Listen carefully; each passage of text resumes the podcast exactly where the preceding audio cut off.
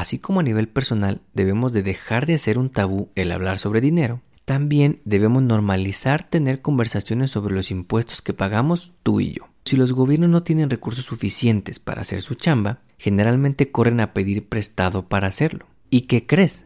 Al final, esa deuda tiene el nombre del país, pero tiene el apellido de todos nosotros.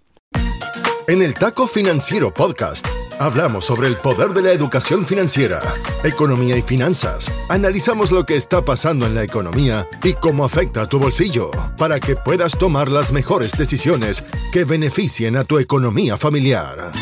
Prepárate, porque todo esto y mucho más escucharás solo aquí, en el Taco Financiero Podcast, junto al economista Enrique Castro, el mejor podcast en español sobre economía y finanzas. Bienvenidos. Hoy es lunes 6 de febrero y estamos muy felices de estar contigo una semana más, pensando y reflexionando juntos sobre economía, negocios y finanzas personales.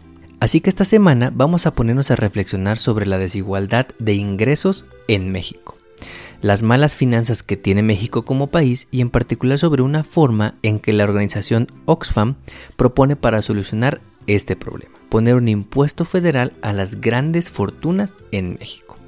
Antes de comenzar, este mes de febrero celebramos en Estados Unidos el Black History Month, un mes en el que desde el año 1976 recordamos y reconocemos el rol central de la comunidad afroamericana en la historia de este país. Para conmemorarlo, en redes sociales vamos a compartirte durante el mes de febrero algunos personajes afroamericanos que quizá no conoces pero que influyeron de una forma muy importante en el mundo de las finanzas y los negocios. También antes de comenzar, te queremos compartir otra de las frases que nos han gustado mucho del nuevo libro de Ryan Holiday, Discipline is Destiny. Hablando sobre evitar lo superfluo, Ryan nos dice lo siguiente, cuando deseamos más que lo que necesitamos, nos volvemos personas vulnerables. Cuando no dejamos de perseguir ese deseo superfluo, dejamos de ser autosuficientes. Nadie es menos libre que la persona atrapada en la caminadora moviéndose cada vez más rápido sin llegar a ningún lugar. Algo para que reflexionemos durante esta nueva semana. Ahora sí, vamos con el taco de la semana. El Taco Financiero Podcast está en Internet. En Instagram, Facebook, Twitter y TikTok. Encuéntranos como arroba taco financiero o visita nuestra web tacofinanciero.com. Encuentra más data sobre contenidos, entrevistas y mucho más. Mantente en línea y siempre actualizado tacofinanciero.com. Una idea del economista Enrique Castro. Como taco de la semana, queremos que te imagines el siguiente escenario. Imagínate un país en el que una persona tiene tanto dinero como la mitad de la población de todo ese país. Bueno, pues ese país es México y esa persona es Carlos Slim, el hombre más rico de todo México y Latinoamérica. Y esto lo recordamos gracias a un reciente reporte de la organización Oxfam, muy conocida por estudios que hace sobre desigualdad de los ingresos, y quien recientemente publicó un reporte llamado ¿Quién paga la cuenta? Los mitos detrás de los impuestos a las grandes fortunas en México. El reporte muestra cómo ha crecido de manera desproporcionada la riqueza de los más ricos desde que estalló la pandemia por el COVID-19. Y aquí te vamos a platicar algunos de los principales puntos de este reporte y qué recomendaciones hace la Oxfam para combatir este problema. Primero lo primero, a pesar de las políticas que ha hecho el gobierno de México para apoyar a la población más vulnerable y más pobre, los super ricos en México han visto crecer sus fortunas en un 33% desde la pandemia y tan solo Carlos Slim creció su fortuna en 42%.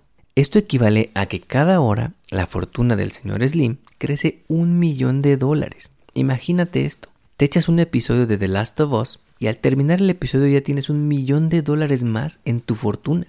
El segundo punto que hace la organización es que, como platicamos la semana pasada, los gobiernos también tienen sus finanzas que se pueden evaluar como nuestras finanzas personales y podemos ver qué tan bien o qué tan mal están las finanzas de un gobierno o de un país.